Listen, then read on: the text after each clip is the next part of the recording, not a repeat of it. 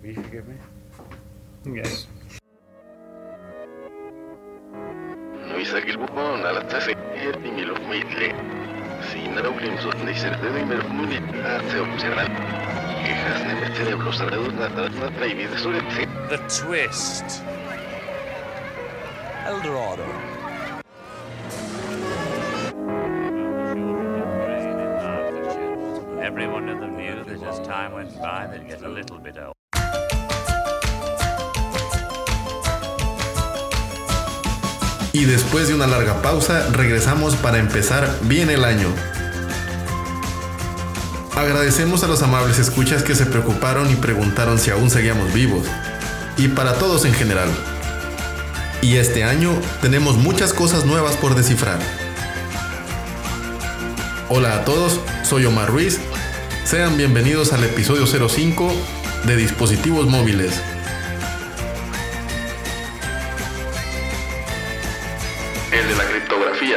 Parte 1.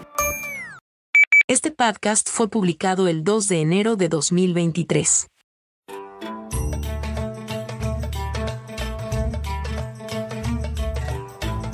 El primer alfabeto propiamente dicho surgió hace al menos 3.000 años antes de nuestra era.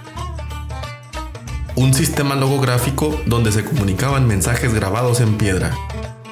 Este sistema de escritura, conocido como jeroglíficos egipcios, se desarrolló casi al mismo tiempo que la escritura cuneiforme, apareciendo sus primeros textos literarios alrededor del 2600 antes de nuestra era.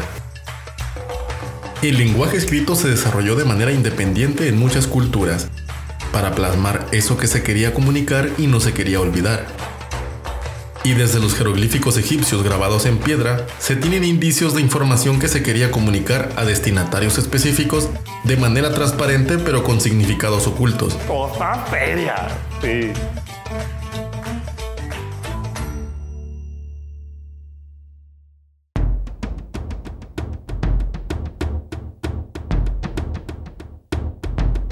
La criptografía es toda técnica de cifrado, codificación u ocultación de cualquier información. con el propósito de hacerla ininteligible a un lector no autorizado. Y el objetivo de esta es garantizar el secreto en la comunicación entre dos entidades, asegurando que la información sea auténtica en un doble sentido, impidiendo a su vez que el contenido del mensaje enviado sea modificado en el tránsito. Desde la antigüedad se aplicó con relativa eficacia en mensajes para secretos de Estado o registros comerciales. Pero el desarrollo de tecnología siempre encuentra especial motivación en situaciones desesperadas. Spartans! What is your profession? En este caso, En los mensajes de guerra. This is Sparta! Los espartanos utilizaban una técnica conocida como cifrado por transposición. Esta consistía en enrollar un pergamino sobre un cilindro de madera, en el cual se grababa la escritura en sentido longitudinal. El mensaje era enviado al destinatario, el cual debía conocer el diámetro del cilindro para poder leer correctamente el mensaje. En este ejemplo, la contraseña sería El diámetro del cilindro. Esta es una técnica conocida también como cifrado longitudinal, y al empleo de este cilindro se le llamó escita la griega o espartana.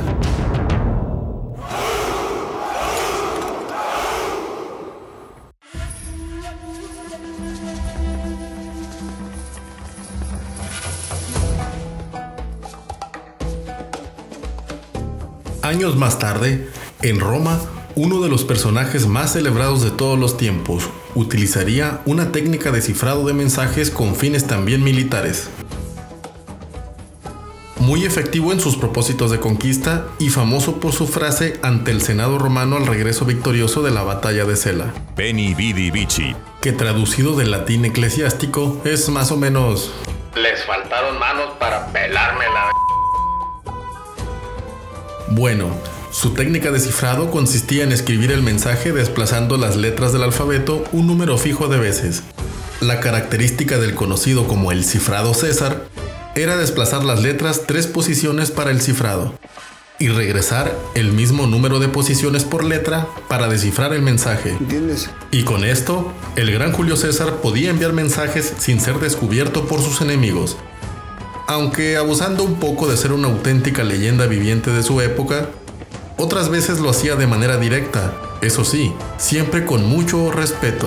Hola amigos de las redes sociales, para aquellos que saben mucho de bots, como, como, como Faizo, como, como Jorge Eduardo, la verdad, una cosa es ser pendejo y otra cosa es ser valiente. Valiente es cuando tienes oportunidad de ganar una pelea, pero cuando estás fracturado de una mano o de una nariz, no se puede pelear así, así que no sean tan pendejos con todo respeto. Bye, saludos.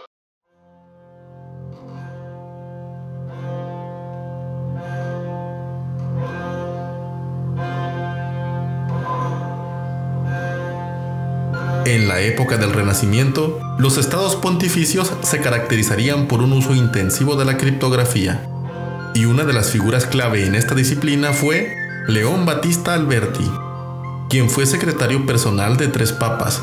Trabajaba intensamente en el cifrado polialfabético y desarrollaría un sistema de codificación mecánico basado en discos conocido como el cifrado Alberti.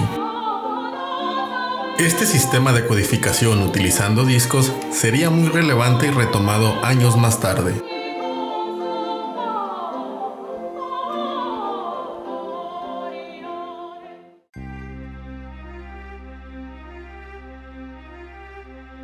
Mientras Alberti publicaba su trabajo De Cifris, en el reino de Inglaterra, donde pareciera que todos debían llamarse Enríquez, Ricardos, seguido por números romanos, muy parecido a la actualidad, donde los Santis, Sebas y Anasov encabezan las listas, las familias de los York y los Lancaster se daban con todo en una guerra que no tenía dragones, pero sí mucha intriga y chismecito.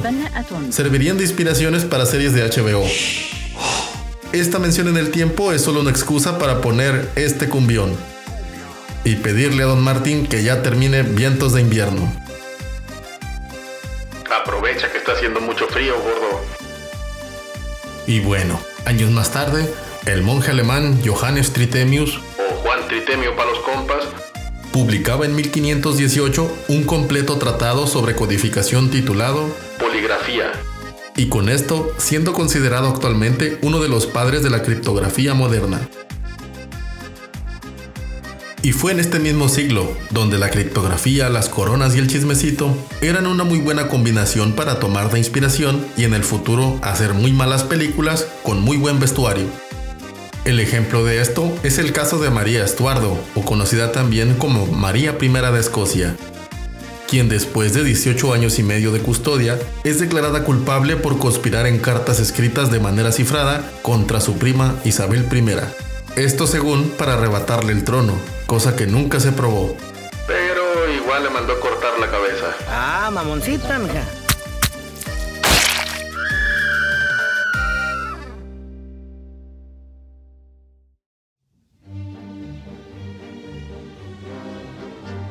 Basándose en la tabla recta del compa Juan Tritemio, Giovanni Battista Velasco añadió una clave repetida para cambiar cada carácter entre los diferentes alfabetos, creando así un nuevo método de cifrado, el cual fue incorrectamente atribuido a un monje francés llamado Blaise de Villeneuve.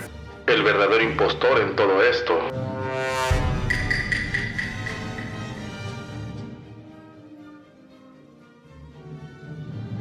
Es dudoso que el género humano logre crear un enigma que el mismo ingenio no resuelva. En la cultura pop de la época, en Estados Unidos y entre mucha tuberculosis, se publicaban los cuentos de Edgar Allan Poe.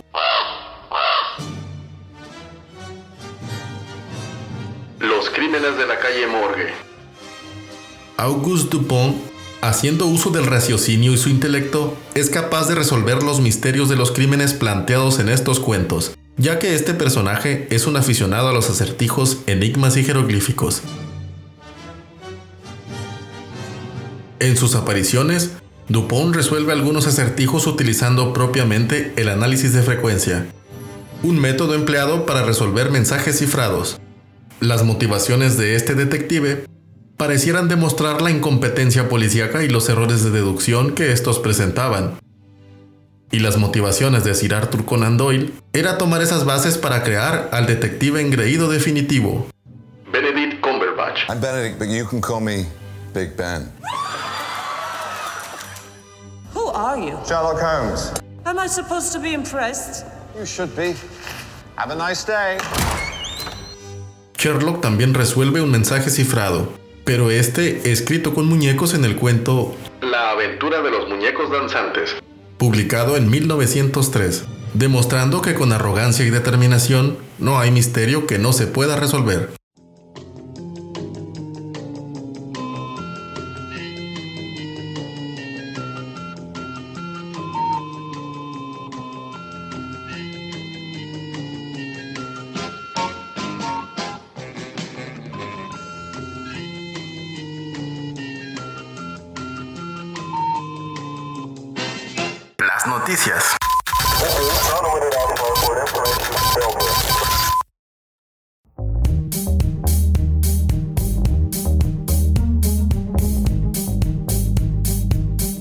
Amazon comenzó a entregar paquetes con drones la semana pasada, justo a tiempo para ayudar a Santa con el incremento de pedidos de Navidad en el estado de California.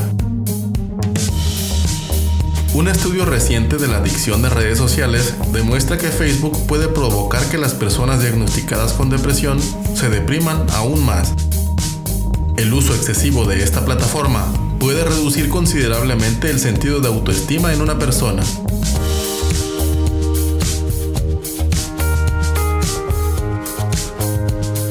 Pero también puede ser un vendedor deprimido que incremente sus ventas manejando pauta al mismo tiempo. Elon Musk admitió que Twitter ha sufrido una caída masiva en sus ingresos desde su adquisición. El fabricante de autos Audi, la farmacéutica Pfizer y General Motors son tres de las marcas más importantes que detuvieron el gasto de publicidad en la plataforma desde la adquisición de Twitter.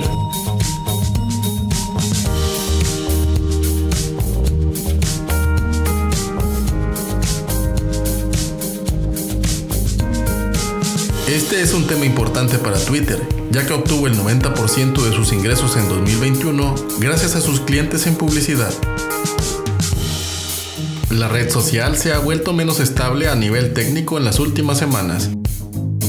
Algunos empleados de la compañía están trayendo su propio papel higiénico al trabajo después de que la compañía redujera los gastos de servicios de limpieza. Esto según un informe reciente del New York Times. Twitter dejó también de pagar el alquiler de varias oficinas, incluida su sede en San Francisco. ¿Será este el fin de la red social?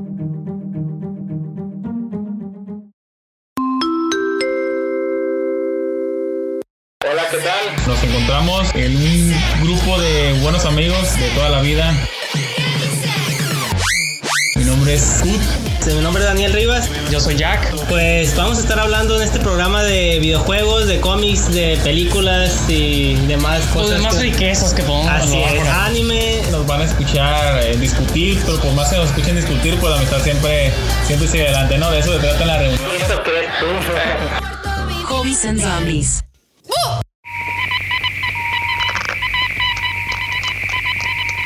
Recomendación de software. De Crypto y de Crypto Pro.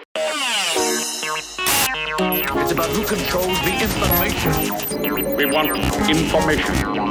most valuable commodity I know of is information. Information. Information.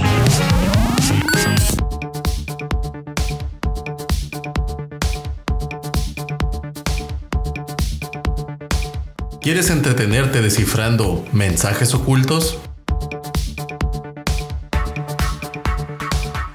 Esta es una aplicación móvil que nos permite cifrar archivos contenidos en tu dispositivo en bastantes códigos diferentes. De igual forma, es una herramienta que nos ayuda a descifrar archivos y mensajes. Con esta herramienta puedes estar seguro que absolutamente nadie pueda leer el mensaje, solo el destinatario. Disponible desde hace tiempo para dispositivos Android. Lo bueno. Muy práctica para descifrar mensajes en una gran cantidad de técnicas. Lo malo. De momento solo está disponible para dispositivos Android. Y aún con la aplicación instalada, te garantizamos que ni así podrás descifrar lo que tu pareja intenta decirte.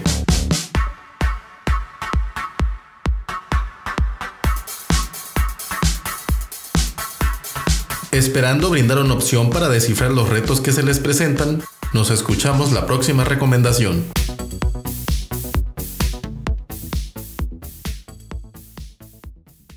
¿Cuál quiere que le cantemos? ¿Cuál quiere que le cantemos? ¿Cuál quiere que le cantemos? My next guest began performing together in their native Sweden, and now, nine years later, they've got a worldwide hit album on their hands. Here with a song from Veni Vidi Vicious are the Hives.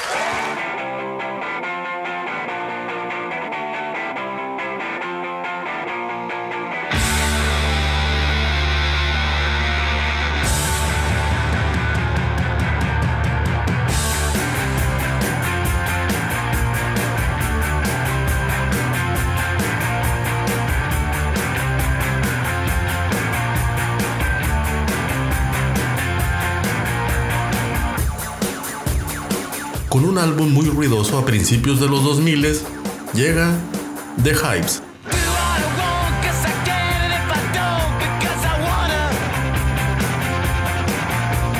Una banda sueca de garage rock con mucha energía tanto en sus videos como en sus presentaciones en vivo.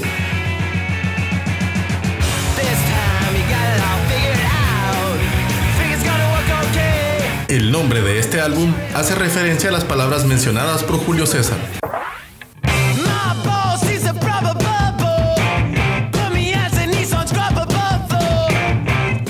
Característica de estilo de esta banda, como el caso de The Strokes, era cantar con el micrófono muy pegado a la boca, permitiendo sentir mayor energía en sus canciones.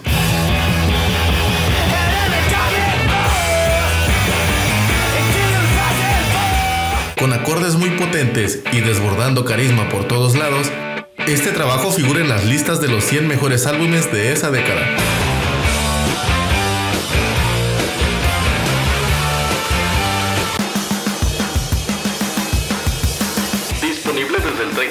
De 2002. Ya lo puedes escuchar también en todas las plataformas conocidas de streaming musical.